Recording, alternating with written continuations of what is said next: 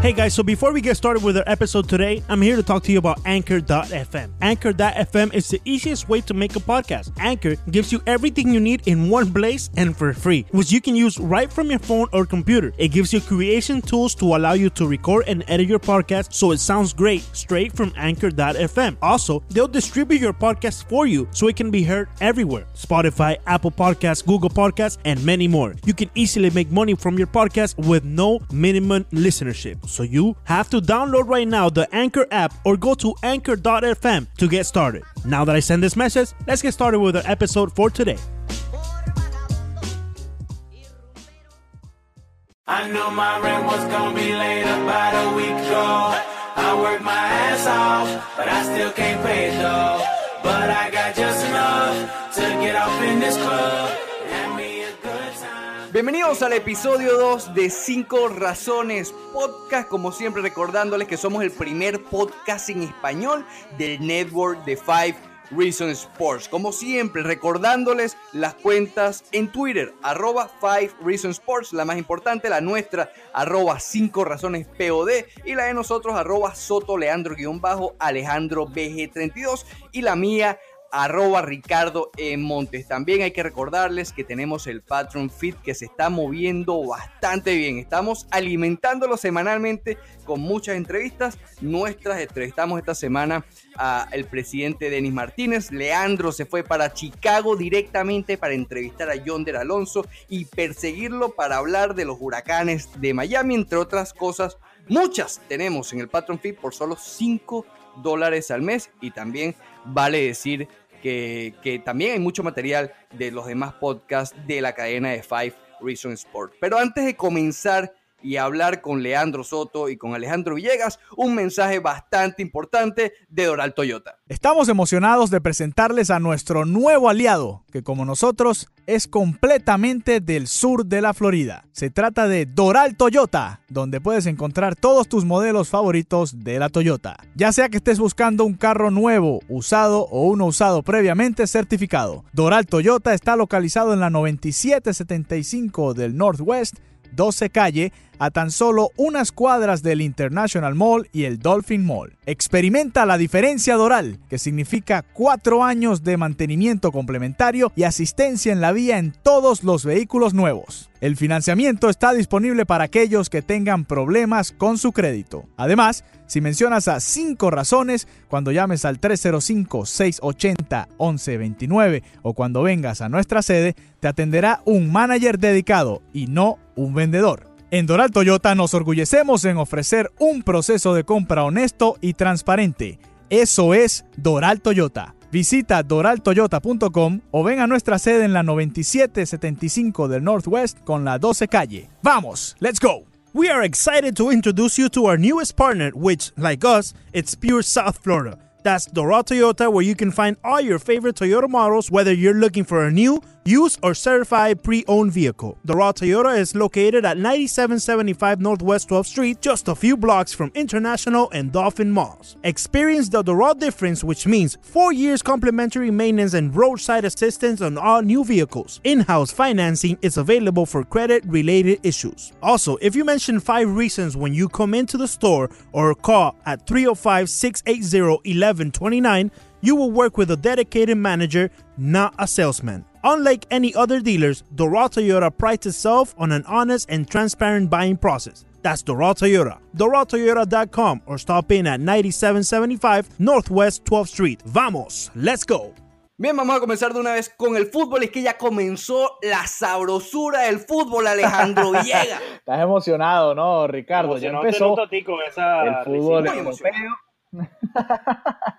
está feliz, está feliz como Messi que eh, Ah, superó bueno. a Iniesta. Eh, empezó la Liga Premier también, la mejor liga del mundo para muchos.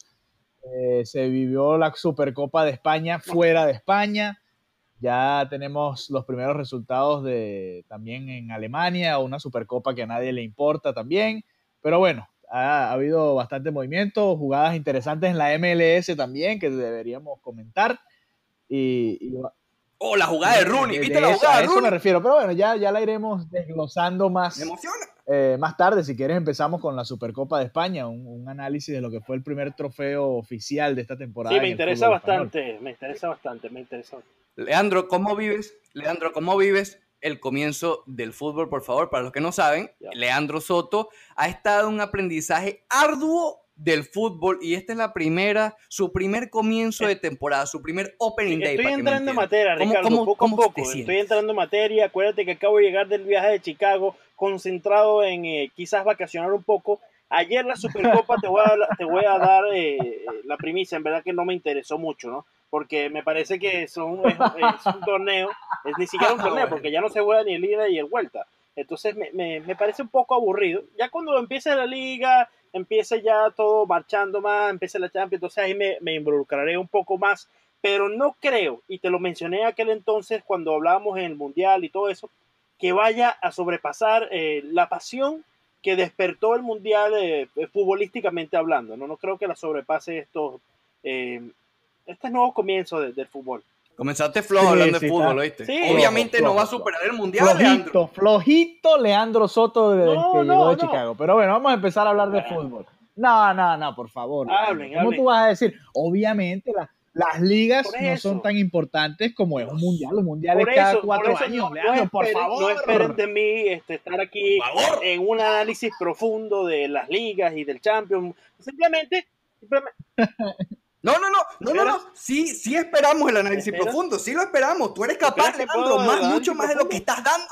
Bueno, eh, decir que, que, que, que el Bueno, mundial es mejor que la puedo, liga, pero sí, en verdad sí no, puedes no más. sé si me interesa tanto. Pero bueno, entremos en materia, entremos en materia y les prometo Ah, daré bueno. mi más sincera opinión de todos los temas que desarrollaremos hoy futbolísticamente hablando. ¿Me explico? Bueno, vamos a empezar, eh, ya que a- a- no le interesa a Leandro. Alejandro, tu Lionel Messi se convirtió en el mayor ganador en la historia eh, del equipo azulgrana, pasando a Andrés Iniesta con 33 títulos. Por cierto, no sé si viste el gol de Iniesta en China, ese hombre va a meter 40 goles esta temporada en China, se va a comer con papa esa liga. Pero bueno, hablando de Messi, caminó, palomeó to- todo el día en la Supercopa de España y con todo eso alzó el título, por cierto, primer título que alza él como capitán de, del Barcelona. Pero te voy a ser sincero, yo sé que tú amas al equipo culé, creo que no jugaron tan bien el, el equipo del Barcelona. vamos, voy a empezar a corregirte ya desde el episodio Dios. número 2. Primero que nada, Iniesta está jugando en Escucha, Japón, no en China. escucha eso. Se parecen, pero no son el mismo país. Por Este, cierto, ya empezó. Tiene toda la Pero sí, empezó. Ya empezó, razón. el- el- ya empezó ¿Qué la guagua Leandro? deportiva. Ah, ok, gra- gracias, gracias, Leandro. Eh, eh, pero sí, un golazo de, de Iniesta y por cierto, fue a pase de Lucas Podolski, un alemán que hace Imagínate. tiempo que no sonaba y fíjate, volvió a sonar porque fue el que le dio el pase a Iniesta, que se dio un giro espectacular. Yo creo que ni con el Barcelona le vimos un gol tan bonito a Iniesta, quizás el de Stanford Bridge, que fue un zapatazo. Pero bueno, eh, importante su primer gol allá en Japón, ya después eh, poco a poco dejará de ser noticia Iniesta y los goles que haga por allá en, en el lejano oriente. Ya volviendo al Barcelona, eh, una alineación extraña desde esas de todavía de pretemporada, con un Arthur de titular, Rafinha de titular, eh, Lenglet, el fichaje de- francés del Sevilla, también fue titular. eh, no estuvieron ni un Titi ni Rakitic en el medio campo po- o ni Coutinho, por darte algunos nombres que probablemente sean titulares en, Vidal entró de sustituto. Sí, ¿no? Vidal jugó los últimos minutos, pero fueron simplemente de, de estrenarse nada más, no, no tuvo ninguna influencia en el juego como tal. El Sevilla eh, jugó a defenderse una línea de cinco, hay que, hay que recordarle a la gente o, informar a la gente, el nuevo técnico del Sevilla es el que fuera el técnico del Girona, que tuvo una gran campaña el año pasado, incluso luchando por puestos de Europa League en la Liga Española, viniendo desde el descenso, una gran campaña, y planteó un, un juego interesante desde la defensa. Se adelantó el Sevilla en un contraataque, mala cobertura de Jordi Alba, Lenglet falló también, eh, una gran jugada del colombiano Muriel que le dejó el gol servido a, a Sarabia, que fue el que terminó definiendo, y por cierto, el primer gol eh, avalado por el VAR en España, luego de toda la polémica que hubo en el Mundial. Este gol había sido anulado por supuesta posición adelantada. Eh, echaron para atrás la decisión gracias al VAR y valió el, gol del Sevilla, que se vio que estaba en posición totalmente legítima.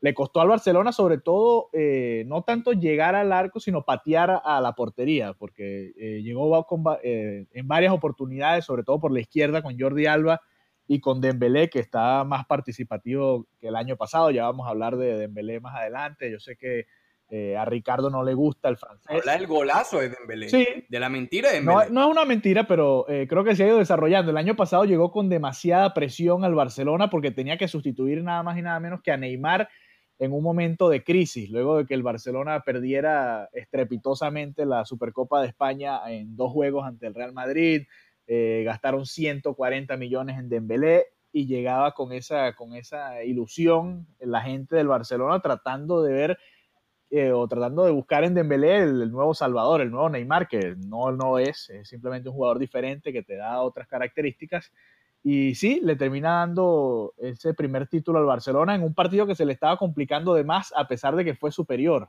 Yo creo que el Barcelona fue superior que el Sevilla, pero el Sevilla también lo supo complicar, aguantando y saliendo a la contra. Se notó que el Barcelona no está eh, ni siquiera cerca de lo que quiere Valverde, muy desordenado. Le costaba entrar en el segundo tiempo a la defensiva de Sevilla. En los contraataques se veía el retroceso del Barcelona bastante complicado eh, tuvo varias oportunidades, incluso el Sevilla pegó un, cabezazo luego de un córner en el poste, que pudo haber sido el 2 a 1 del Sevilla eh, alrededor del minuto 70, si mal no recuerdo, y luego vino este golazo de Dembélé de otro partido, de esos, un zapatazo de esos que nadie espera, y Dembélé le termina dando el primer título al Barcelona esta campaña, y como tú decías, el, el primer título a Messi como capitán del equipo, ¿no? Se hablaba de que el PSG tenía un interés por Dembélé, que podía salir, pero yo creo que no, yo creo que el Barcelona le está dando continuidad a este proyecto en ese sentido. Este es el año de Dembélé, de Coutinho, de demostrar por qué los trajeron al Barcelona y empezar a tomar el testigo de Lionel Messi, que lo vimos jugando más hacia el medio campo, más eh, de armador que de definidor. Eh, vimos a un Luis Suárez muy lento, todavía bastante tieso, se nota que, que apenas lleva una semana con el equipo que está gordo, se nota que está gordo, dilo. No lo vi, no lo vi gordo, lo vi más lento que gordo. Hay, jugadores que son lento y gordo. No lo vi gordo, no sé. Este, creo que su problema no fue lo gordo, porque un delantero gordo puede hacer goles. Recordamos a, Ronaldo, pero los Suárez ayer falló. Uno, un delantero gordo puede hacer goles. Ronaldo. y Higuaín en Italia también los hacía. Pero a, lo que me refiero es que Suárez estuvo mal en, todos los pases, pivoteando en una que tuvo un derechazo en el primer tiempo, también la mandó afuera. No fue el mejor juego del, del uruguayo, pero bueno, por lo menos para el Barcelona significó un título que en un partido difícil que pudo incluso irse hasta, hasta la largue. El Sevilla desperdició una oportunidad tremenda luego de que ya estaban casi que entregados. Un penal que salió de la nada, eh, quizás un poco riguroso. No, nada. Eh, no, no, no, sí fue penal. Yo, para mí no fue penal, yo creo que, que Vidal le hace falta tanto a Alba como al portero después. Pero nada, eso no está en discusión en este momento. El hecho es que fallaron el penal. No, claro, porque la, porque, la cobró Leandro Soto. Ben cobró ese, ese penalti, pero realmente como si fuera Leandro Soto con la izquierda. Bueno, hay que recordar, Ben fue el goleador del Sevilla el año pasado en la Champions y le anotó dos goles, por ejemplo, a un equipo como el Manchester United para, para eliminar al, al, equipo inglés el año pasado en la Champions. Pero sí, falló, falló un penal que hubiera, hubiera, le hubiera dado la oportunidad al Barcelona, a Vidal, a jugadores como Vidal, de mostrarse un poco más en un alargue y tratar de definir un encuentro que, en el que quizás se durmieron un poco. Creo que el Barcelona se confió. Eh, fue una mezcla entre confianza y entre que no están en forma todavía. Creo que el Barcelona no está en forma eh, hay que recordar que hay jugadores que apenas están llegando luego de las vacaciones del Mundial y eso lo vamos a ver mucho. Lo vimos en la primera eh, jornada del fútbol inglés, de la que ya vamos a hablar, en la que Ricardo vio completica, pasó todo el domingo comiendo y viendo la Premier League y ya vamos a hablar de eso, pero a lo que me refería es que las vacaciones del Mundial hacen que los jugadores se reporten más tarde y eso obviamente influye directamente en lo que es el juego. Esta es este fin de semana va a empezar la, Liga Española y lo vamos a ver. Y lo vamos a ver también a mediado de semana. Ya vamos contigo, Leandro. Lo vamos a ver a mediado de semana también. la mano levantadita, Entre el Real Madrid y el Atlético de Madrid. Dime, Leandro. Mandado a correr, Villegas. Villegas, estás mandado a correr con ese análisis no hace falta ver el juego. Acabamos, acabamos de presenciar el juego en la voz de Alejandro Villegas. Oh, en verdad que estás mandado a correr. Lo que sí no me hablaste mucho es de Leonel Messi. ¿Qué tal lo viste? Me pareció en, en lo poco que vi de los recaps que el hombre jugó, pero estaba un poco desaparecido. Quizás también fuera de tono, ¿no? en los pocos que vi de recaps, dice Leandro. Leandro, dije muy claramente que Lionel Messi jugó más de armador, que no estuvo de definidor, que hizo varios pases interesantes, sobre todo en el primer tiempo, eh, por la izquierda con Jordi Alba y con Dembélé, y además fue el, autor del tiro libre que pegó en el poste, luego en el portero, luego en el poste, y cuyo rebote terminó en el gol de Piqué. Alejandro, yo sé que esto es un tema bastante delicado para ti. Lo he tenido con varios amigos culés que, que, que están en negación, como probablemente lo estés tú también. Pero yo creo que Lionel Messi ya está un poco en caída. Lo veo en su juego. Él antes se basaba mucho en la rapidez, en el regate. Yo te lo digo, y a lo mejor suena chistoso, pero yo lo veo caminando más que nunca.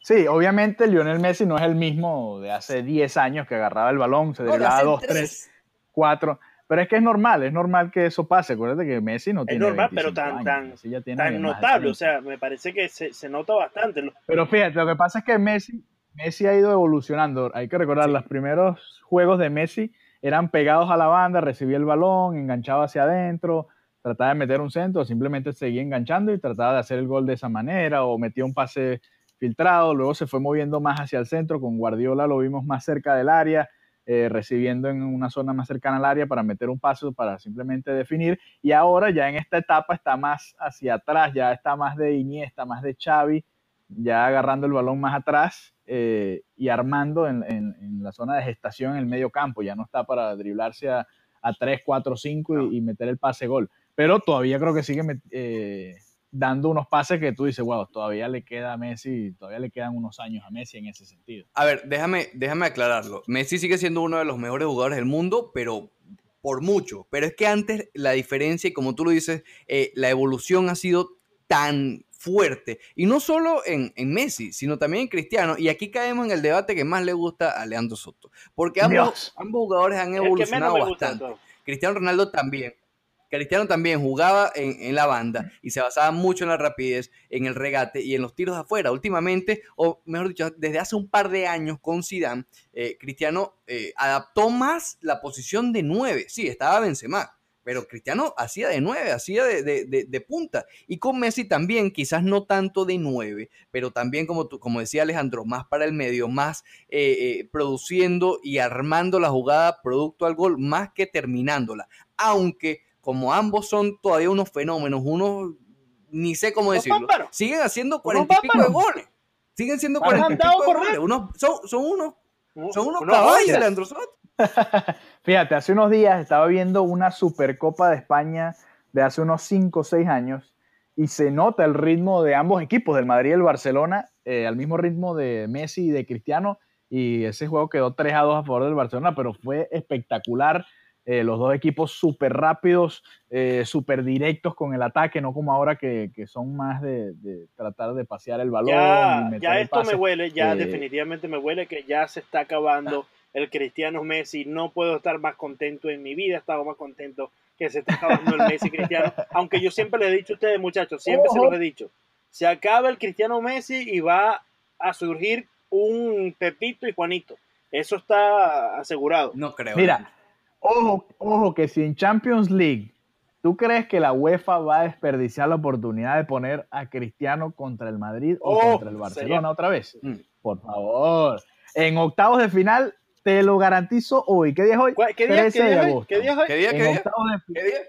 Ah, Ay, porque aquí, dolió los dos. Aquí sí, aquí, aquí no es como allá. Estamos, en mediado, estamos a mediados de agosto, se los digo desde ya. En octavos de final se ven Cristiano Ronaldo contra el Madrid o contra sí. el Barcelona.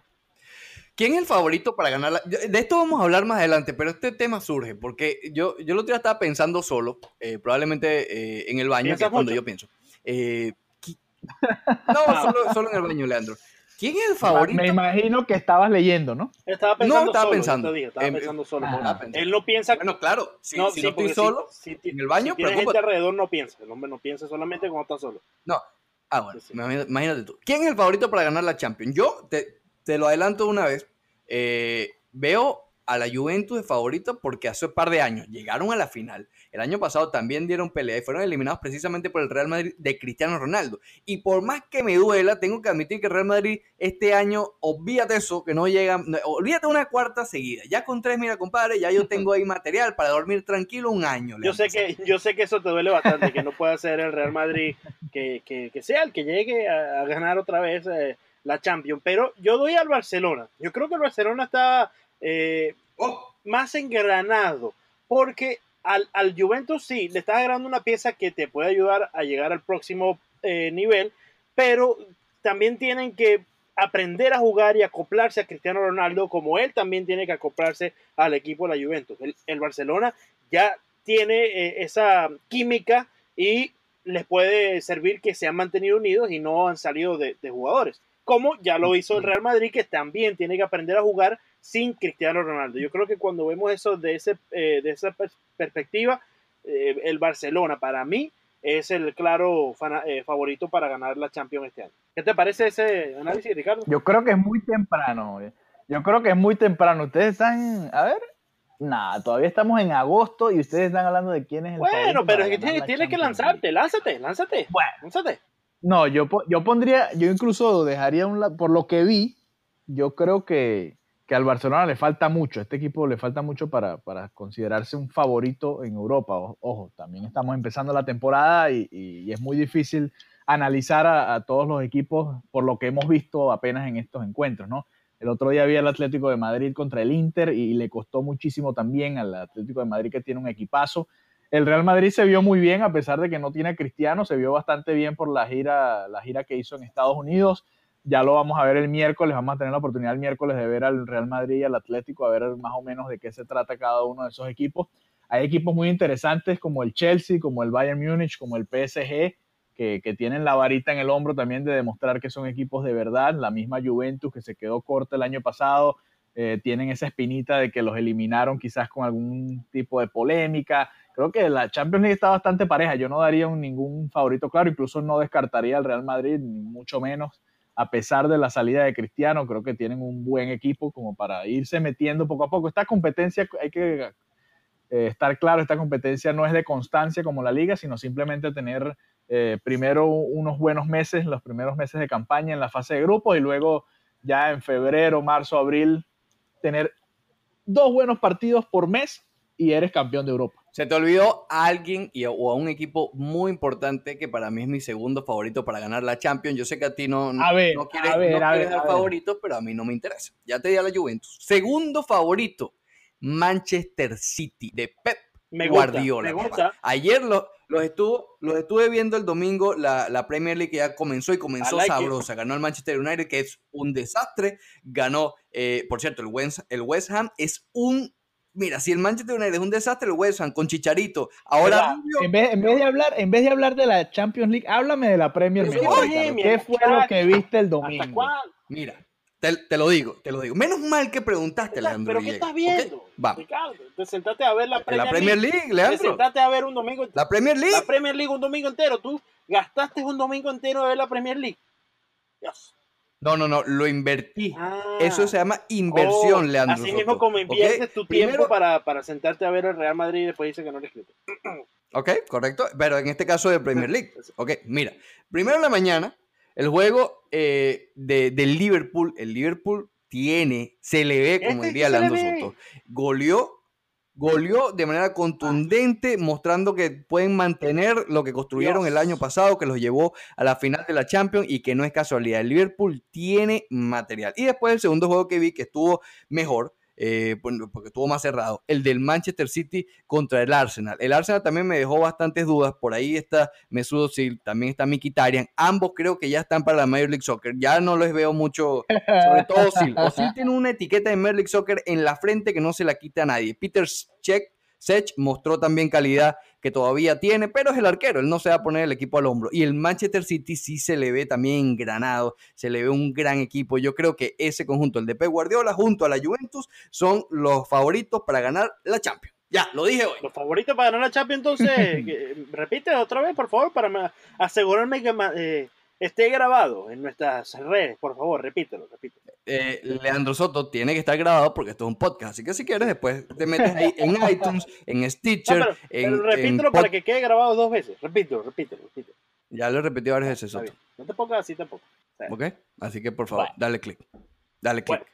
Ah, por cierto, hay que suscribirse, no solo, no solo escuchar el podcast para lo que está. Tú que estás escuchando, dale al botón de suscríbete. Subscribe. Solamente escuchar, Sub- a lo lejos, a lo lejos. No, no, no, dale al botoncito, Suscríbete, compadre. eh, a- a- Bueno. agregarnos también a nuestras redes sociales y asegurarse, asegurarse que este próximo viernes, este próximo viernes a las 7 pm para el juego de los Dolphins contra los Carolina, Carolina Panthers estaremos. ¿Dónde vamos a estar, Ricardo Montoya? Cuéntame porque es que me Vamos a estar en Texas Roadhouse. Va- Tenemos un espacio exclusivo para todos los oyentes y para todos los hosts de Five Reason Network. Eso es en Miramar. La dirección exacta es, anótela. 200, y si no anota, le da para atrás, porque esto no es en vivo, ¿ok? Así que dale para atrás, no se aflojo. 241 Southwest 160 Avenida en Miramar. El zip code, por si acaso tú todavía usas el GPS y todo eso, 33027. Yo lo uso. Yo sé que tú lo usas, lo- a mí no me gusta el GPS, lo odio, pero no me importa. 241 Southwest 160 Avenida en Miramar, Texas Roadhouse. A partir de las 7 de la noche este viernes la vamos a pasar. Oye, oye, allí. oye, oye, no diste, no diste el zip Ah, code. perdón, 33027. Ah, mira.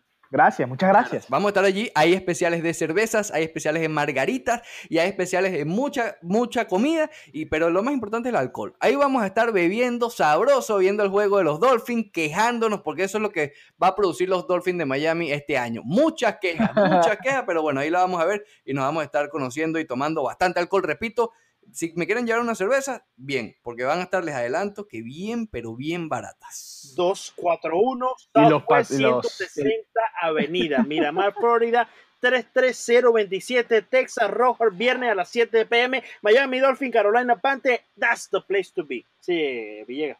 Ok, ya, ya que hablaron de los especiales, vamos a hablar de un partido especial del próximo miércoles. A los que estén escuchando este podcast después del miércoles, bueno, nos perdonan, pero tenemos que hablar de la Supercopa de Europa y cómo la vemos eh, antes de llegar, un duelo de equipos Es de más, Madrid. Alejandro, Ricardo, se quedó Luca del Modric. miércoles Sí, podemos grabar un Patron Fit. Ah, mira, Sí, deberíamos hacer uno, uno especial de la Supercopa de. Europa, nada más. me emociona, estoy emocionado. Ya quiero que llegue el miércoles. Ya, ese patrón firme. Estoy emocionado.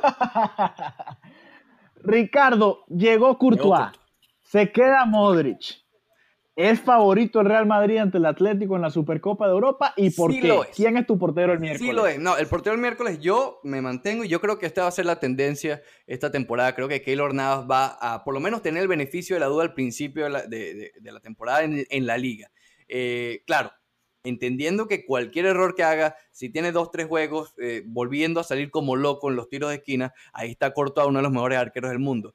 Para mí, Courtois es mejor que Keylor Navas, pero en el Real Madrid. Algo similar, fíjate, se me acaba de ocurrir. El, año pasado en el PSG vimos algo similar con Neymar y con Cavani. ¿Te acuerdas? El problema de los penaltis, el problema de los tiros libres. Sabemos que Neymar es mejor que Cavani, pero Cavani tenía, tenía eh, las riendas en el PSG. Él ya estaba ahí. El recién llegado es Neymar. Yo creo que se va a hacer algo diferente, pero es la misma situación. El año pasado le dieron todo a Neymar y creó estas rencillas en, el Paris Saint Germain. Yo creo que este año el Real Madrid debería darle el beneficio de la duda a Keylor Navas, decirle, compadre, tú eres el titular, pero cuidado que tienes uno de los mejores arqueros del mundo detrás. Una vez te quiten el puesto, sabes que no va a haber vuelta atrás. Entonces yo creo que eh, por lo menos este año se le va a dar el beneficio de la duda a Keylor Navas. Ahora, sigo viendo favorito al Real Madrid por, sobre el Atlético de Madrid. Creo que eh, reaccionó bien el equipo merengue a la salida de Cristiano. Ya lo hablábamos en el episodio número uno, que para mí no fue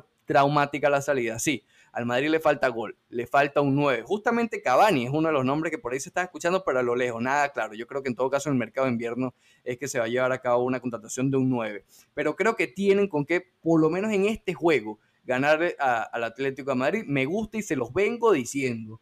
La combinación de Gareth Bale, que ahora tiene las riendas del equipo. Benzema no me convence, yo creo que Benzema ya, ya basta, ya basta. Asensio ha venido jugando muy bien. Y Leandro Soto, un muchachito llamado Vinicio. Cuidado con Vinicio, Leandro. No. Caíste, caíste de nuevo. Caíste de nuevo en la trampa de Vinicio, que Por todavía no se ha mostrado ni siquiera por unas cositas que viste, ya estás enamorado de Vinicio. Pero, respecto a la Supercopa de Europa, Lo, creo que lo que voy a decir, eh, Ricardo Montedoca, te va a doler un poco, así que si tienes hielo, ve buscándolo para que te lo apliques.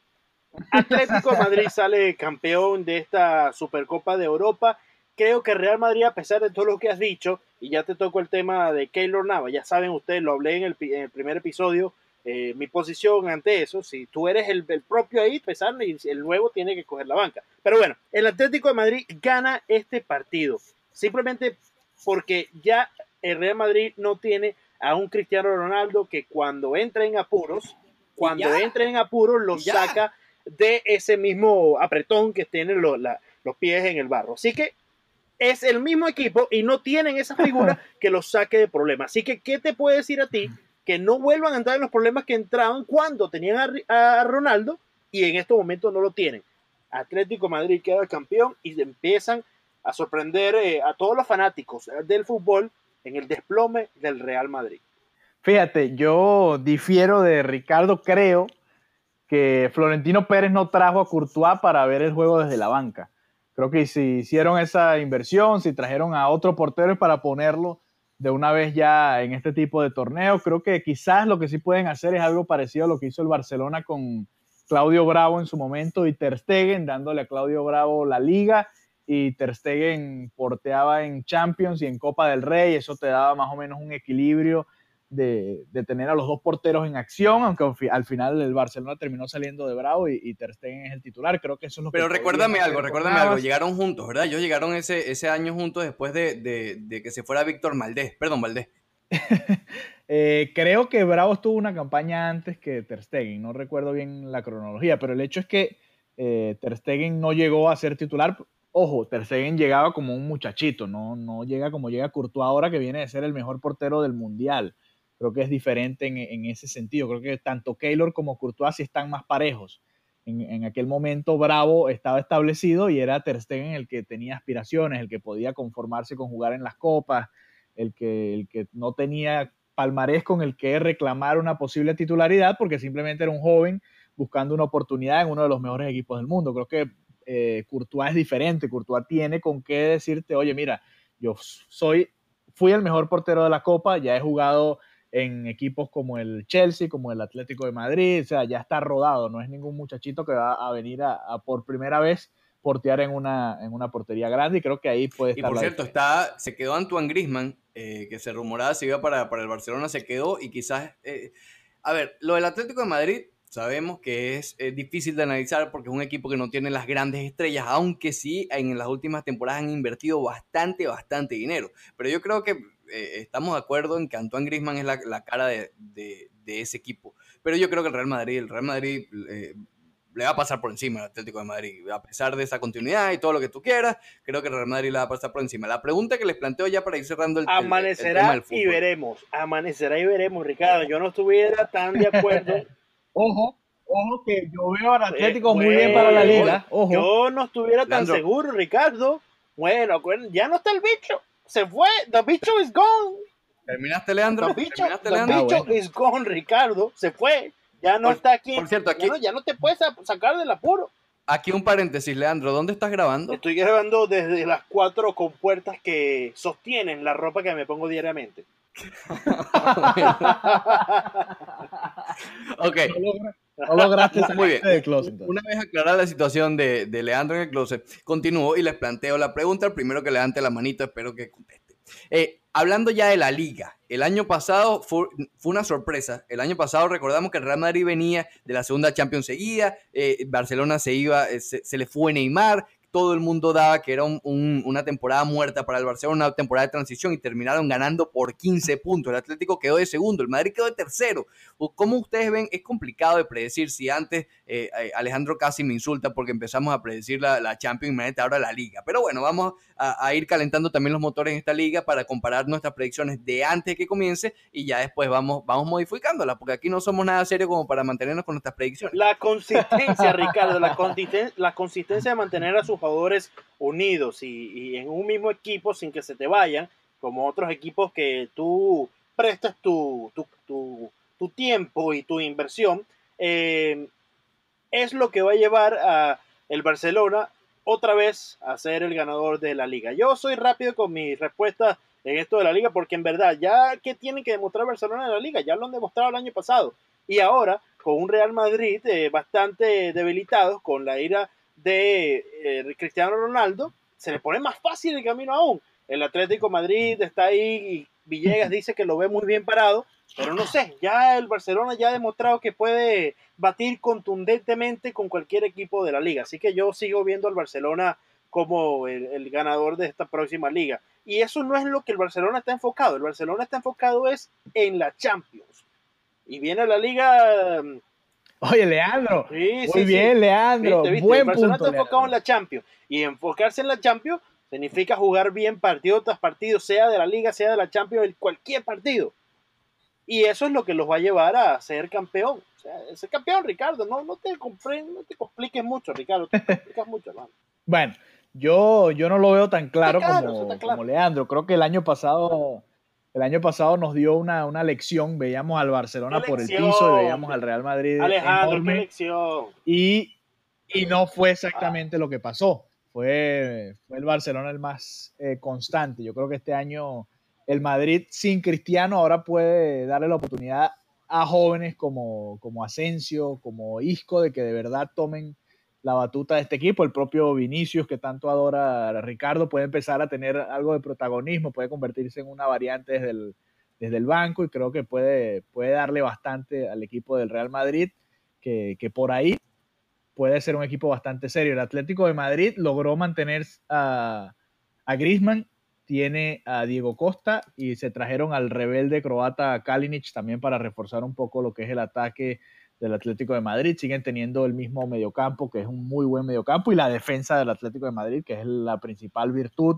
con los dos uruguayos Godín y Jiménez, eh, con Felipe Luis por el, por el carril izquierdo también eh, haciendo de las suyas, eh, Savic como un tercer central también muy difícil de batir este equipo del Atlético y yo los veo, yo los veo a los tres, fíjate, bastante parejos y también eh, precisamente por lo que comentaba Leandro, el Barcelona tras las tres Champions del Madrid tiene claro que si no ganan la Champions este año es, un fracaso, ganen lo que ganen, como, Mandaba como han sido los años anteriores. El Barcelona, el Barcelona ha ganado dos ligas en los últimos tres años y nadie se acuerda de eso porque el Real Madrid ganó tres Champions. Entonces Sí. creo que, que todo el enfoque del Barcelona está más hacia la competición europea y si se gana la liga bien y la Copa del Rey siempre la ganan y la van a volver a ganar probablemente este año, pero creo que el, el enfoque del Barcelona este año es más hacia la Champions y quizás por eso se descuiden en liga, aunque eh, hicieron contrataciones como para cuidar los dos frentes, la llegada de, de Vidal, la presencia de- Agregaron, de más no restaron. Como,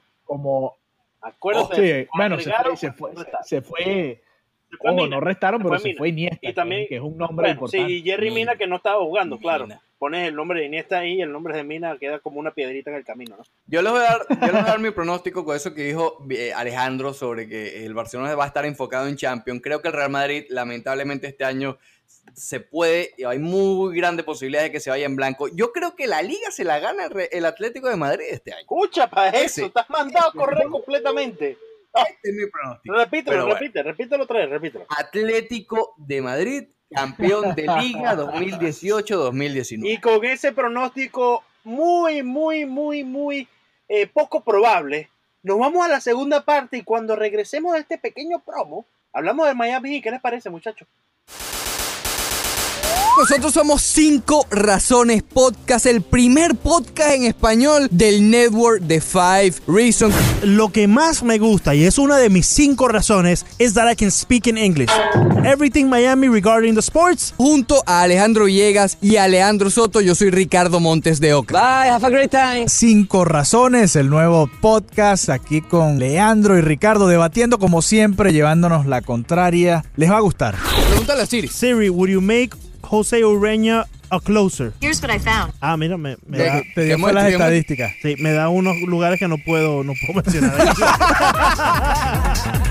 Enjoy the ride. Bien, comenzamos esta segunda parte de Cinco Razones, recordándoles nuestros puntos de contacto, arroba Five Reason Sports, la cuenta más importante, la principal de este network, además la nuestra, arroba Cinco Razones POD, Cinco Razones POD. Oye, cabe acotar que el de Five Reasons, el Five es número, Entonces, arroba 5 en número, Reasons Sports. El nuestro sí es en letra, arroba 5 razones POD y nuestras cuentas personales en Twitter, arroba Soto Leandro guion bajo, arroba Alejandro BG32 y la mía, arroba Ricardo E. Montes. Recordándoles como siempre, no es que queremos... Eh, eh, eh, basarnos en esto, pero somos el primer podcast en español en Five Reasons Sports, así No, que bueno. No, deal with that, Vamos deal with it. Deal with it. Eh, deal with it. Así, Ricardo, te voy a decir como dicen los puertorriqueños reggaetoneros. Ronca, Ricardo, ronca, Ricardo. Ronca, ronca, papá, ronca. Ronca, con Ricardo. esto, ya que empezamos esta segunda parte con el ánimo tan alto, Ronca. déjenme permitirles de bajárselo, ¿ok? Ronca, Porque- bien, ronca. Du- no soy el líder, compadre, ¿ok? El que habla con las Que habla manos. con las manos, ok. El, el Dwayne Wade habló este fin de semana. Oh. El fin de semana pasado habló en un torneo eh, menor de NBA Junior y me quedé bastante preocupado con las declaraciones de Dwayne Wade para hacer un resumen corto de lo que dijo. Básicamente, la parte buena es que dijo que es Miami Heat o retiro. Olvídate de los Lakers, olvídate de China, es Miami Heat o retiro. Pero analizando eh, los comentarios de Dwayne Wade, que sabemos que él habla muy bien, que hoy en día es un tipo establecido tanto en la cancha como fuera de la misma, hay que analizar y sacar con pinzas sus comentarios porque todo lo que dice tiene una razón. Una de las cosas que dijo cuando le preguntaron sobre el Miami Heat, dijo que él tiene que, que- que analizar su parte, digamos, ponerse, eh, sacar las conclusiones de parte de, de su lado, si se retira o no, pero también menciona que el Miami Heat también tiene que llegar a una conclusión. A la cual yo pregunto, ¿qué conclusión tiene que llegar el Miami Heat? El Miami Heat ya tiene la oferta sobre la mesa, o mejor dicho, ya le puso la oferta sobre la mesa a, Dwayne Wade de lo que puede pagarle de cara a esta temporada. Entonces, esto me da a entender que por alguna u otra razón, o Dwayne Wade está pidiendo más dinero, o quiere que saquen a alguien del equipo, pero hay algo que no, no me dejó buen sabor de boca de esto que dijo eh, Wade luego de este torneo menor. Entonces, vamos a analizar qué puede pasar con esto eh, de Dwayne Wade y el Miami Heat. Fíjate, eh, Wade dijo algo importante para Miami, es que o juega aquí o se retira. Creo que eso es un punto importante, que no va a seguir eh, de perrito faldero de Lebron hasta Los Ángeles, sino que simplemente ya llegó la hora de, de despedirse en la que es su ciudad, en el que es su equipo. Ahora, eh, hay que ver, yo no sé, yo creo que lo comentábamos antes, hay muchos jugadores de posición, de esa misma posición en el Miami Heat. No sé si Wade eh, ve con preocupación que haya tantos jugadores eh, de su misma posición y que quizás no juegue tanto como él le gustaría en su última campaña como jugador profesional. No sé si sea por dinero, no creo que, que a Wade le haga falta dinero, pero quizás sí le haga falta cariño, entre comillas. Y la manera, lamentablemente, la manera en que se demuestra cariño en los equipos profesionales es eh, te aumento el sueldo, te aumento el, el contrato, te extiendo el contrato, lo que sea. Pero yo creo que más allá de, del dinero, yo creo que tiene que ver con, con el roster, en qué, qué, tipo de roster va a armar el Miami Heat, porque todos lo vimos el año pasado, Dwayne Wade no pega con el equipo que tiene el Miami Heat ahora.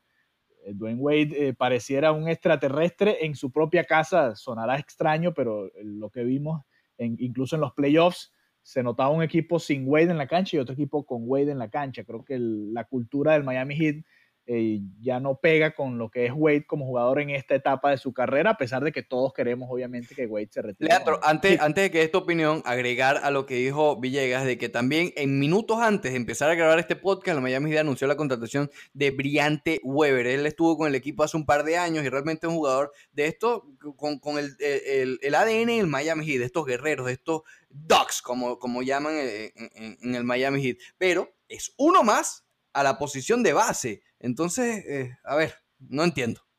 Sí, parece estar bastante complicado el, el, el dónde incorporar a Dwayne Wade cuando se decida si va a firmar con el equipo o no. Fíjate, una de las cosas que también mencionó Dwayne Wade es que eh, todo se va a alinear cuando ambos partidos, ambos, am, ambos bandos estén eh, listos para llegar a un acuerdo.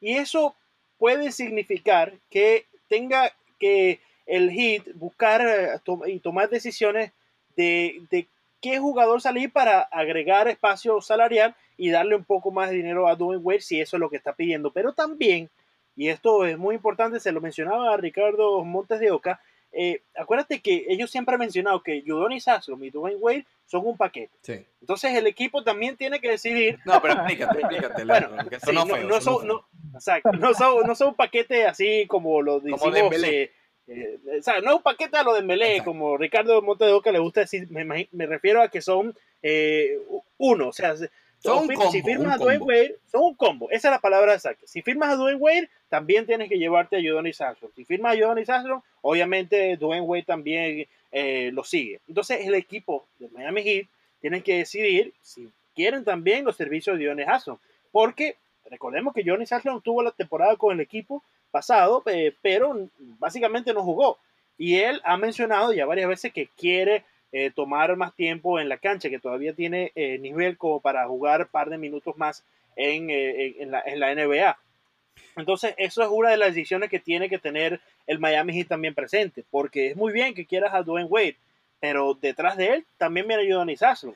Y eso significa un espacio en el roster que tienes que designar para él y también más dinero que agregar. O sea que son dos contratos y un espacio en el roster. Sí, yo también lo veo, lo veo de esa manera. Yo no veo que eh, uno se retire y el otro siga jugando. Con, con, conociendo los amigos que son y los juntos que, que suelen estar Udonis Haslem y Dwayne Wade, que a propósito, algo que también llama la atención, en todos los videos de Dwayne Wade que monta las redes sociales, repito, a Dwayne Wade hay que analizarlo con pinza. Él está en el, en el mismo paquete de LeBron James. Hay que analizar todo lo que hace porque nada es casualidad.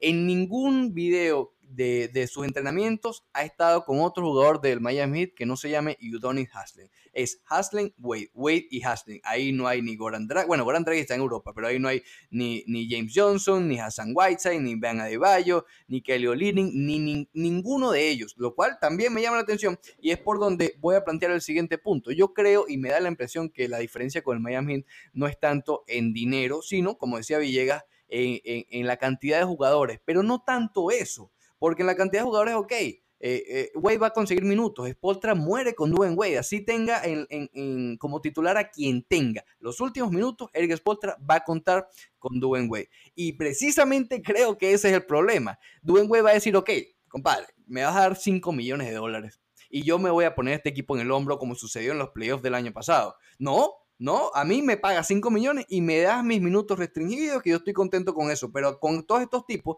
que lo vimos sobre todo con Josh Richardson, no sé si se dieron cuenta el año pasado, Sí. cuando llegó eh, Dwayne Wade, Justin Winslow despegó, ok. Pero Josh Richardson, que era el jugador que más había mejorado en comparación a la temporada anterior, se achantó. Se achantó, no, no, no siguió jugando, como que le daba miedo atacar el canasto, igual que Goran Dragic. Es decir, hay ciertas eh, personalidades de estos jugadores que cuando venga a Dwayne Wade no es que se asustan, pero quizás lo, respetan demasiado. Y el rol que, en el que llegaría Dwayne Wade no es para cargar, no es para ponerse el equipo al hombro, porque ya no da. Entonces yo creo que ese es el detalle. Le- a lo mejor le dice a Pat Riley, se, se sienta con él y le dice, compadre, yo no, yo no puedo cargar este equipo, mis rodillas no dan. Si, si voy a cargar este equipo, págame como la estrella de este equipo. Si me vas a pagar 5 millones, ajustame un poco el roster de que esto, esta gente por lo menos man up, Leandro. Tú sabes, eh, también tenemos que agregar, eh, Ricardo, ahí que también tienen el derecho Dwayne Wade y Udonis Haslem de decir, ¿sabes qué? Lo vamos a retirar, ya no queremos seguir jugando. Ellos tienen el total derecho de hacerlo y esa también puede ser, Bueno, como bien hablaba, Haslem debería haberse retirado hace cinco Bueno, años. pero todavía por está ahí. favor. todavía está ahí y recordemos, Respeta a Villegas, recordemos Villegas, que ellos, ellos, ellos básicamente han hecho un pacto de, de retirarse al mismo tiempo de la NBA, porque es que han sido amigos desde siempre. Entonces eso también tenemos que, que recordarlo, que ellos también tienen su derecho de decir, ¿saben qué? Se están tardando mucho en decirnos cuánto, cuánto eh, nos van a pagar o, o qué tipo de contrato vamos a hacer. No vamos a, seguir en, este lleve nos vamos a retirar. Ellos están en todo su derecho de hacerlo. Bueno, y otra cosa que queda eh, en evidencia en, las declaraciones que dio Dwayne Wade es que China en verdad nunca fue una opción. ¿Explico? Bastante claro, Leandro. Bueno, creo que estamos todos de acuerdo. Igual yo creo que va a terminar aquí en, en Miami despidiéndose un año y listo. Muchas gracias y ojalá Haslem se termine de retirar y abra ese espacio en el roster para que por favor entre cualquier joven o cualquier otro jugador que tengan por ahí. Otro tema que, quería tocar de, de la NBA es el tema LeBron James. Repito, cuando, cuando volvamos, cuando estemos más cerca de la temporada de la NBA, vamos a tratar de analizar división por división, las conferencias, los favoritos. Pero ya eh, esta semana salió la foto de LeBron James, que por cierto, está, está más fuerte que nunca, compadre. Yo no sé dónde entrena él, pero esto, esto viene porque le dijeron que iba a jugar bastante en la posición número 5. Es decir, los Lakers van a intentar eh, hacer algo similar a lo que hacen los Warriors en, en lo que llaman la alineación de la muerte, ¿no? Que, que- que ponen a todos bajitos. Draymond Green pasa al puesto número 5 y, Sí. y- y logran la rapidez necesaria para aplastar a cualquier rival. Y eso es lo que van a intentar los Lakers porque LeBron James, eh, lo que pasa es que siempre ha jugado el puesto 3, pero él tiene la altura y tiene el físico y ahora más que lo vimos para jugar eh, eh, el puesto 5. Y ya Luke Walton, el, el coach, le dijo que lo iban a utilizar. Pero con todo esto que les acabo de decir, ¿ustedes ven realmente a los Lakers como favoritos? No vamos a quitar el favorito, porque favoritos son los Warriors en cualquier parte del mundo. Pero, ¿dónde pueden terminar estos Lakers? Sí, Bueno, fíjate, si hubieras dicho eso de que van a jugar con LeBron de 5 hace unos 3, 4 años, todo el mundo hubiera dicho, wow, pero qué locura. Pero hoy en día en la NBA creo que es normal. Si todo el mundo ahora quiere meter triples y Draymond Green se pone a lanzar triples y hasta el propio Wiseau en cualquier momento van a llegar y le van a decir, mira, eh, lo siento mucho, nosotros te pagamos como 5, pero tienes que meter triple. No veo tan, tan loco que los eh, Lakers traten de jugar con LeBron como 5, pero yo creo que todos sabemos que Golden State es el favorito en el oeste, incluso Houston, yo lo pondría por encima de, de los Lakers. No sé qué, qué piensa Leandro. no, fíjate, esto es seguir hablando más de lo mismo.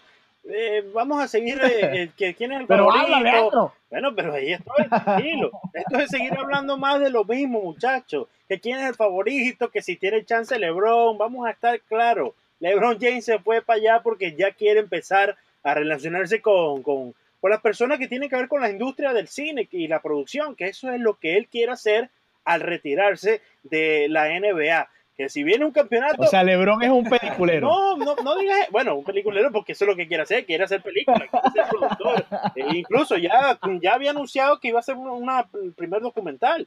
El muchacho ya se está moviendo y al moverse a Los Ángeles, obviamente, ya está completamente posicionado para que después de, de- de salir de la NBA tenga la opción de dedicarse a eso. Y si viene en, ese transcurso otro campeonato eh, de la NBA, eso es un agregado, eso es un plus. Ya yo creo que LeBron está contento con lo que hizo y que si él es favorito o no, yo creo que eso ya no le importa. Él quiere ya terminar eh, su legado en, eh, en otro equipo que tiene eh, la fanaticada, que tiene la historia, que quizás poder hacer cosas grandes también en los Lakers y al final de su carrera sentarnos y decir, caramba, LeBron hizo todo lo que hizo, pero también cuando llegó a los Lakers hizo algo magnífico, ¿no? Y si, como te digo, yo creo que los favoritos siguen siendo los Golden State Warriors y seguir hablando que si LeBron tiene chances o si LeBron y con los Lakers son preferibles o son favoritos, es seguir hablando más de lo mismo. El hombre se fue para allá por las películas, el billete, la producción.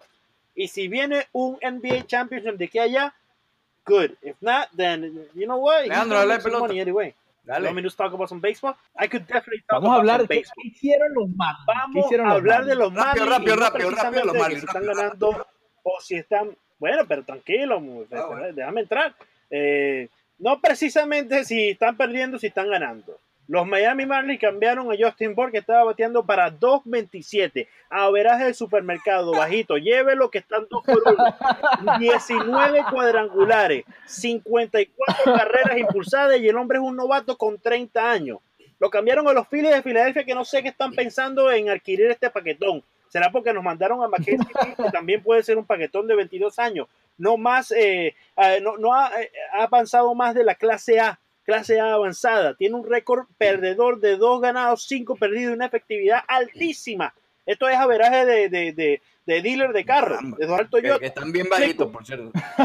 Tienes que pasar por allí porque ahí están bien bajitos. sí, sí. Fíjate, eh, Bohr, Bohr lo que sí tenía es que, bueno, es el líder en honrones, o era el líder, y va a terminar siendo el líder de honrones de los Marlins este año, probablemente, a menos que Dietrich y Realmuto conecten 5 o 6 honrones más. Pero Bohr ya desde el año pasado creo que era un candidato a cambio. Lo que molesta no es tanto que se vaya Bohr, porque como Bohr eh, habrá muchos. El problema es que llegó un relevista que, o un pitcher zurdo, no voy a decir relevista porque él es abridor o, o era abridor con los Phillies. eh, Que no se le ve. que no termina, No de, se le ve. no termina de convencer. Dilo, dilo así. Mike Hill, Alejandro, Mike- Alejandro, sí, es que no se Alejandro, le ve. tranquilo. pero, pero ¿No escucha, se le ve? pero escucha, depende, ya va, espérate. Ajá. Escuchando a Mike Hill, Mike Hill quiere convertirlo en una especie de Adam Cole, una especie de relevista que pueda Escucha eso. maximizar. Escucha, Escucha, cuando ya te dicen, pero espérate, cuando ya te dicen, no, vamos a convertirlo en un Adam Conley, ya tú sabes que el plan va, pero va, escucha. va, va en ese Yo no, estoy, yo no estoy hablando de Adam Conley como pitcher, estoy hablando del rol de Adam Conley, o sea, un relevista intermedio en el que pueda, en vez de lanzar las 95 millas que lanza como abridor, no le hace que pueda falta los de maximizar. Ok, pero es una pieza más. ¿Cómo que no le hace falta a los Marlins? Si ese bullpen está todo destrozado, No, no, no, ahí no, no, sabemos no, ni a no. quién Lo poner. que en verdad le hace falta a los Cualquier- Miami Marlins es empezar a buscar los prospectos que van a formar parte de la rotación. Porque en verdad, los que han sí, traído, pero con los que han traído, por, por, No, Bohr- pero a- por algo mejor, no a dar Alejandro, algo mejor. prospecto, Realmente, algo, No, yo sé, yo sé que te podían, te podían haber dado un grande liga, por ejemplo. Claro. Te podían haber dado un pitcher ya, ya del, del nivel de grandes el ligas. propio, pero el propio Eflin, el es propio. Zach Eflin, que ese que lo, lo bajaron, ¿no? Eh, eh, eh, No, bueno, pero fíjate mira, si es mucho que lo bajaron, lo bajaron por board. O sea, eh, eh, los Philadelphia. Phillies agarraron y bajaron a Zach Eflin para hacer espacio para Justin Bohr. Fíjate si es mucho. Es que yo creo que a Miami no le interesaba, o sea, a Miami no necesitaba un primera base, porque ho- hoy están usando a Dietrich. No, y quieren, y quieren poner a Cooper. Dietrich es un desastre en No, el jardín izquierdo. A mí me, encanta verlo en primera porque es un desastre Sí. en el jardín izquierdo. Me da dolor de cabeza cada vez que lo veo ahí en el, en el jardín izquierdo frente a Bueno, Alejandro, tú, tú ¿qué va a decías, tú- tú decías que Stanton era un desastre y estuvo nominado para Guante de Oro. No, pero sí, pero Stanton es malísimo, tiene uno de los No, peores, eh. uno de los peores arranques detrás de los flies cualquiera no que hay en la gran de oro, liga. cualquiera no se gana un guante de oro, no hay que ser malo para ganarse un guante de oro, hay que ser bastante bueno, Pero que, sea, que sea erático Ozuna, su forma de jugar al right Ozuna una se cosa. ganó un Osuna se ganó un guante de oro en el jardín Ah, bueno. izquierdo y Osuna en el jardín central era un desastre. Bueno, pero en el jardín izquierdo, ¿cuántas asistencias no tuvo al plato? Acuérdate que eso lo mira mucho también para darlo. Y, y por cierto, Osuna, No, ahorita con los. Cardenales. Escúchate, escucha. Osuna ahorita con los Escúchate. Cardenales. Osuna ahorita con los Cardenales no tiene el mismo brazo que tenía cuando estaba con los Miami Marlins. Él tiene serios problemas en el brazo que quizás se Pero es que a nadie le importa eso. ¿Cómo que no le importa? le importa eso. ¿Cómo no le va a importar una Si Osuna, si Osuna batea 35 honrones e impulsa 100 carreras, ¿tú crees que a los Cardenales le importa que Osuna no saque a 5 o 6 corredores Bueno, en tercera base? no les por importará? No. cuando bate los 35 horrones, pero ahorita está, está apagadito. Entonces, tiene- Bueno. cuando las cosas están Pero es que Osuna, Osuna, Osuna tuvo la campaña que tuvo el año pasado y ya, Bueno, antes de eso nunca había tenido ese tipo de Exactamente. Y no miraron el guante de él porque produ- eh, produjo tanto con el bate que el hombre, eh, pues lo, lo firmaron básicamente o, o hicieron el cambio básicamente por el bate y la producción que tuvo en la temporada pasada. Pero cuando está tan mal con el bate como está ahorita, se empiezan a ver los defectos que tiene y los que va a tener. Cualquiera que sea, sea en, en- en la defensiva, sea en- eh, en- con el bate, en cu- en cualquier forma se le van a ver todos los defectos que tiene Osuna. Ricardo, adelante para Fíjate. Importante, creo que es importante que hablemos, por ejemplo, hoy, hoy lunes que estamos grabando este podcast, eh, se está jugando una se, se está jugando una doble tanda entre los Marlins y los Bravos de Atlanta. Sí, un double header, como diría Leandro, una doble tanda, una- un doble juego. Y fíjate, en el segundo juego, JT Realmuto está jugando primera base y creo que eso es parte de lo que quizás quieran los Marlins, poner cada vez más a Realmuto en la inicial, porque por ahí en las ligas Dios. menores hay un receptor, ¿no? sí, Leandro? está el Dios. popular Will Banfield que viene a azotar y viene a correr. Y fíjate, eh, ya hablando en serio, Alejandro, me llama mucho la atención porque al final de- del partido anterior, de este mismo lunes, el primer partido de los dos, también pusieron a JT Remoto en la primera base, ya como en, en el quinto inning. No empezó en primera base, correcto, pero después jugó primera base. Así que también tenemos que ver que sí, Remoto es muy bien detrás del plato, pero ya ha tenido eh, algunos, eh, digamos, setbacks, ¿no? Como se dice en inglés, algunos percances eh, de salud detrás del plato, ¿no? Entonces puede tener alguna molestia que manteniéndolo detrás del plato como receptor puedan eh, ser más Señores, graves nos de- vemos en el ser. Texas Roadhouse de Miramar este viernes a las 7 de la noche, 241 del Southwest y la 160 Avenida. Vamos a ver el Dolphin de Miami frente a los Panthers Ricardo, de Carolina, especiales en cerveza y margarita. ¡Nos fuimos! This is the Five Reasons Sports Network. Sports by Miami, for Miami, on demand. We now have 10 podcasts in the network, posting roughly 15 times per week. All can be found on Apple Podcasts, Google Play, and several cross platform apps. We're on Twitter, Instagram, Facebook, and YouTube. Here's some of what you missed last week on Miami Heat Beat. Are we a Tyler Johnson away? Are we a Hassan? I can't even do that too. I'm sorry. Breaking news: the Cavs are in shambles. Ah! If you want to get involved as a sponsor or contributor, reach out to us at number 5 Reason Sports on Twitter. And be sure to punch 5 reasons in your search bar and then hit subscribe.